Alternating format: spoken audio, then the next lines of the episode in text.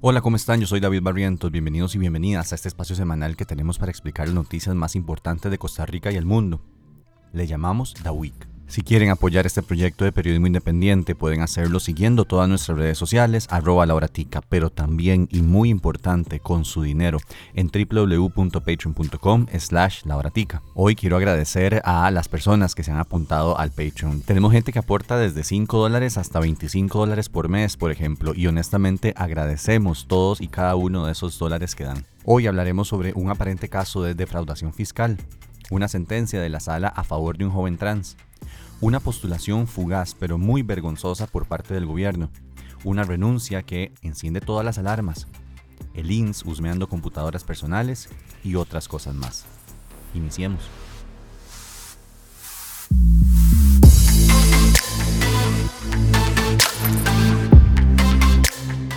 El gobierno propuso como Procurador General de la República a una persona cuyos comentarios en redes sociales evidenciaban racismo, homofobia y vulgaridad. Se trata de Cristian Arguedas, un abogado penalista de 47 años que incluso ha sido profesor universitario. La Procuraduría General de la República es el ente encargado de asesorar al Estado en temas legales, es básicamente el abogado del Estado.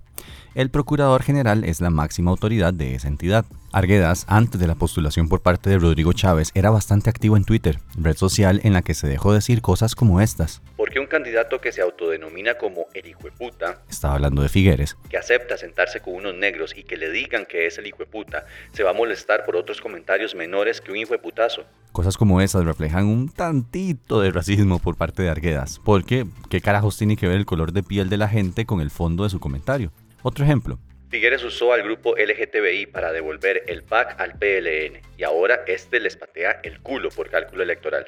Otro ejemplo, cuando el entonces candidato Rodrigo Chávez se peleó con el periodista del semanario Álvaro Murillo, Arguedas tuiteó Asco de prensa. Otro día tuiteó un meme en el que aparecía el libro de Ali Baba y los 40 ladrones, y en vez de 40 ladrones puso el PLN.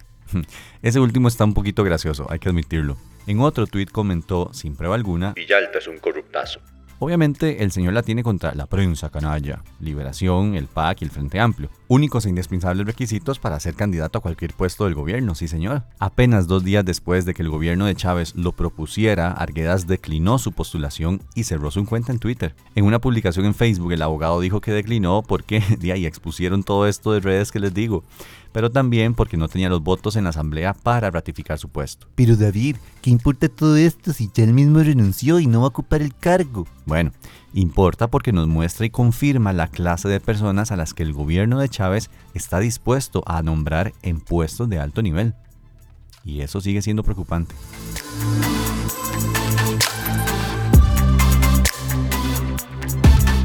Y hablando del tipo de personas nombradas en puestos de alto nivel, la presidenta ejecutiva del INS ordenó inspeccionar computadoras de miembros de la junta directiva para encontrar quién filtró un documento a la prensa. Así lo informó el medio La Nación. Todo tiene que ver con el aumento que se decretaron dentro del INS el año pasado y que su presidenta ejecutiva, Mónica Araya, quiso mantener en secreto, pero no se mantuvo así ya que la misma nación publicó sobre el tema. Según la publicación de esta semana, Araya fue a la sesión de junta directiva y dijo que tenía sospechas de que alguno de los directivos filtró el acta donde se tomó el acuerdo para el aumento y les dijo, según el acta de esa sesión, que, abro comillas, esto no se va a quedar así y en lo personal voy a pedir una investigación, cierro comillas. Y lo hizo. Se creó una comisión para investigar el tema y fue ahí donde, usando dinero de fondos públicos, le pagó a una empresa para que analizara las computadoras de los directivos e identificara si alguien había descargado el acta y la envió a través de correo electrónico u otras vías a la prensa. Todo esto según reportó La Nación. Continúa diciendo la publicación que para revisar las computadoras de los directivos, el INS usó un contrato firmado desde diciembre con la empresa GBM para otros fines. El contrato era para servicios de almacenamiento en la nube, pero el INS decidió usarlo para revisar posibles filtraciones. Valga la pena decir que el informe final de GBM no encontró evidencia de dichas filtraciones. Buen brete este de Diego Bosque, periodista de La Nación, honestamente.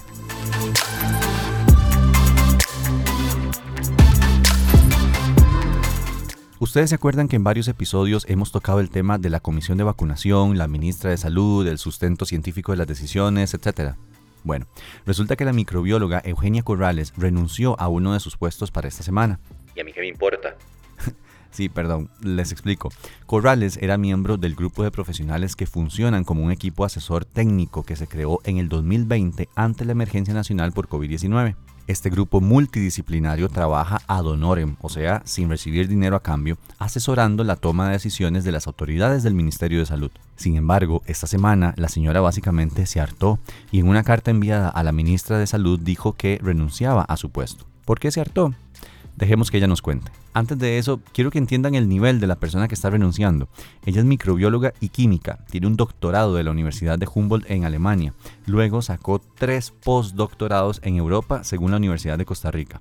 Ahora sí, ¿por qué renunció? En realidad fueron muchas cosas, pero yo lo resumo en tres eh, eventos importantes. Uno fue, o el primero, el cual a mí ya me causó preocupación, fue cuando hubo eh, el ataque y la desacreditación a los miembros de la Comisión Nacional de Vacunación y Epidemiología, de los cuales yo no soy miembro. Eh, y esto es porque en lugar de refutar por medio de nueva evidencia o de algún criterio técnico, lo que se fueron fue a, Al cuerpo. a, a criticar personalmente o hasta asuntos administrativos, lo cual eso no cambia al final el- la evidencia científica. Entonces, ese fue el primer evento. El segundo evento fue eh, lo del receso lluvioso en octubre, ya que el comité técnico había hecho, eh, las habían hecho como 12 recomendaciones, de las cuales una única de ellas era el receso de una semana para dar chance que bajaran los casos de las infecciones respiratorias en niños. Eh, pero sin embargo la ministra decidió que solo ese de las 12 recomendaciones iba a usar, pero además como que le tiró la pelota a la comisión técnica, que ella, que ella y además precipitadamente, ¿verdad? No. Y el tercero fue eh, ahora, en, creo que fue en enero, la verdad, eh, sobre la noticia de que le estaban solicitando una prueba negativa por PCR a personas que ingresaran de diferentes países asiáticos. Cuando di, pues hemos visto en el transcurso de esos tres años que esa medida sola no funciona, funciona esa medida junto con una cuarentena preventiva en las personas que entran para evitar contagios, pero eh, pues los contagios ya se están dando en el país y más bien es más peligroso gente que entre Estados Unidos en este momento con la nueva variante XBB que la gente que viene de China. Además que no vienen directamente de China. Y nuevamente, cuando se les cuestionó, dijeron que había sido bajo criterio técnico y a nosotros como comisión técnica no nos habían ni siquiera solicitado información acerca del asunto. Es decir, las autoridades del Ministerio de Salud, lideradas por la ministra, se niegan a aceptar las recomendaciones de personas expertas. Pero eso no es todo. Le preguntamos a la doctora si ella veía una relación cercana de la ministra con los grupos anticiencia y antivacunas, como nos lo había dicho el doctor Marín Piva, uno de los que removieron de la comisión de vacunación. Sí, por supuesto. Desde el inicio de, la gestión del Poder Ejecutivo actual eh, se ha visto un cambio drástico y se han, se han acercado bastante esos movimientos y eh, lo que yo considero aún peor es que se han empoderado estos movimientos, ¿verdad? Eh, todos los que hemos trabajado en esto, incluyendo el doctor eh, Marín Piva, pues hemos sido atacados, acusados, troleados, etcétera, por todos estos movimientos.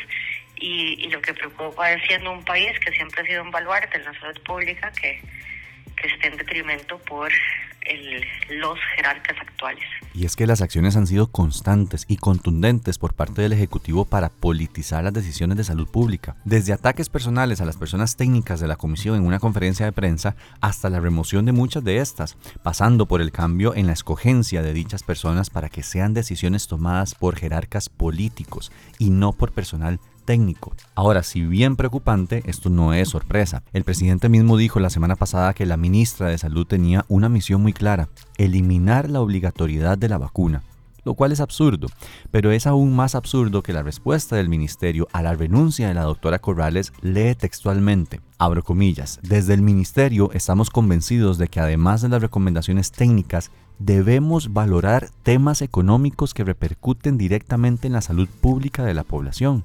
Cierro comillas. Y eso es grave. El ministerio no está para preocuparse por temas económicos, para eso está Hacienda, el MEIC, el de Comercio Exterior.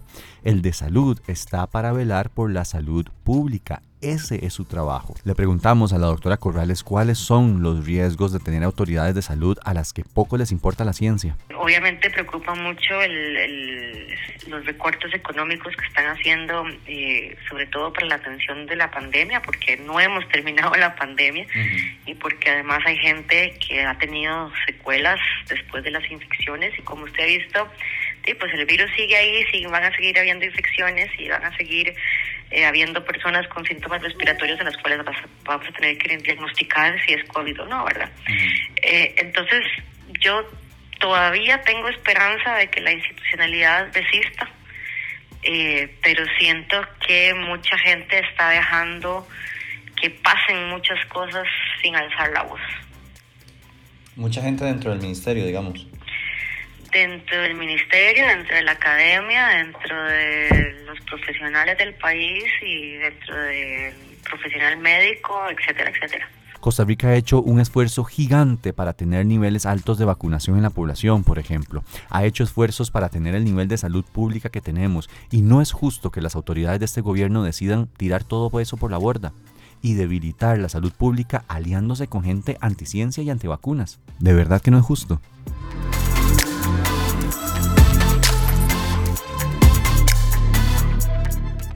El Ministerio de Hacienda denunció públicamente, aunque sin decir nombres, un caso de supuesta defraudación fiscal por un monto de hasta 11 mil millones de colones. Luego, la Fiscalía confirmó que se trata de una investigación contra la corporación BCT, sí, el banco, sus subsidiarias en Panamá y un hombre de apellidos Baruch Goldberg, entre otras.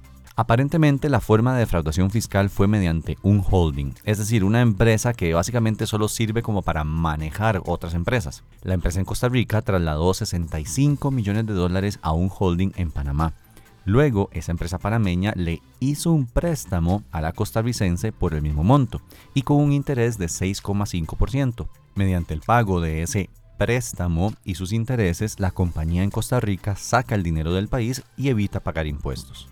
Uno de los socios del BCT en Costa Rica es justamente una persona de apellidos Baruch Goldberg y al mismo tiempo uno de los socios del medio CR Hoy también es de apellido Baruch Goldberg.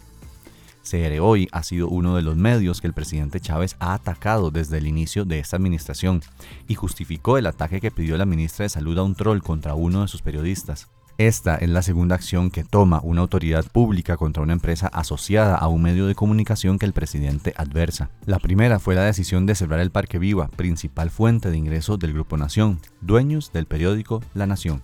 El BCT ha financiado recientemente campañas políticas a través de préstamos con partidos como Liberación Nacional, el PAC, el Frente Amplio y otros.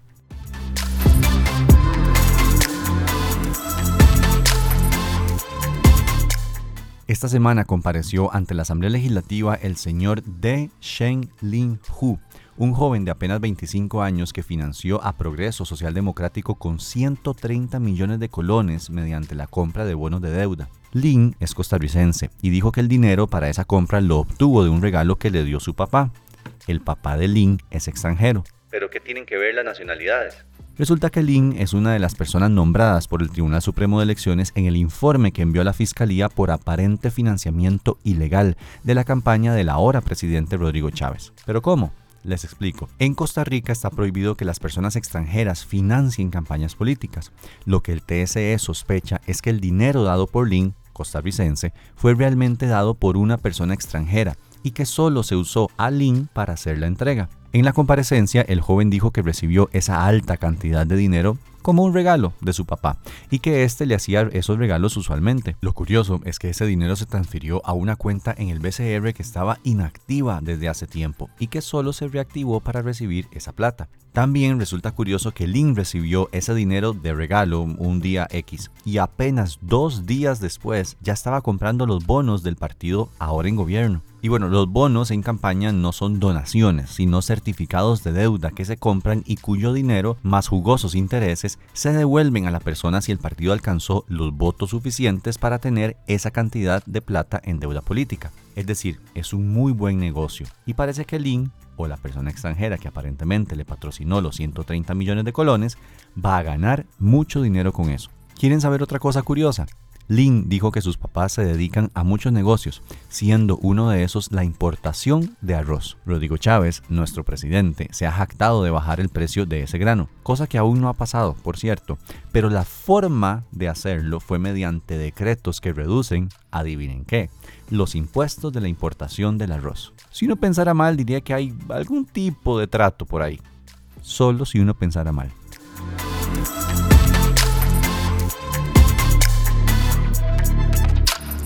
La sala constitucional falló a favor de una madre que pedía que se reconociera la identidad de género de su hijo adolescente en un colegio en Alajuela. Por mayoría, los magistrados y magistradas le ordenaron al Centro Educativo Patriarca San José en San Ramón reconocer a la persona joven el uso de sus pronombres masculinos y usar el nombre con el que él se identifica. La mamá reclamó que las autoridades del colegio se negaban a hacer eso y seguían usando el nombre femenino de la persona. Y es que la opinión consultiva 2417 de la Corte Interamericana de Derechos Humanos, sí, aquella polémica antes de las elecciones de 2018, obligó a Costa Rica y a sus instituciones a reconocer la identidad de género de las personas. La identidad de género es básicamente una vivencia interna del género como cada persona lo sienta, y esta identidad puede ser la misma que el sexo asignado al nacer u otra distinta. La misma opinión consultiva agrega que esta vivencia del género puede incluir expresiones como la ropa, los modales o la forma de hablar. Parte de la fundamentación de la sala para dar con lugar el recurso fue justamente esa opinión consultiva.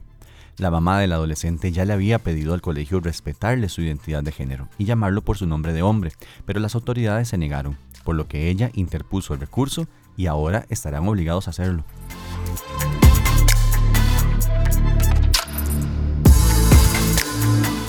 Amazon notificó el despido a 18.000 empleados en Estados Unidos, Canadá y Costa Rica, según publicó el medio de comunicación Bloomberg y confirmó Doug Harrington, uno de los jefes de la empresa. Estos despidos suceden mientras Jeff Bezos, fundador de la empresa, tiene una fortuna de 171 mil millones de dólares, según la revista Forbes. Si usted escucha este podcast y es una de las personas despedidas por Amazon en Costa Rica, de verdad lo lamento mucho. Espero que pueda encontrar trabajo pronto.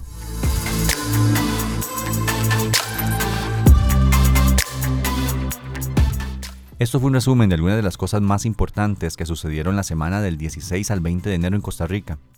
Recuerden que pueden seguirnos en todas nuestras redes sociales, arroba lauratica. Y también, por favor, apoyen este proyecto de periodismo independiente mediante el financiamiento en www.patreon.com slash lauratica.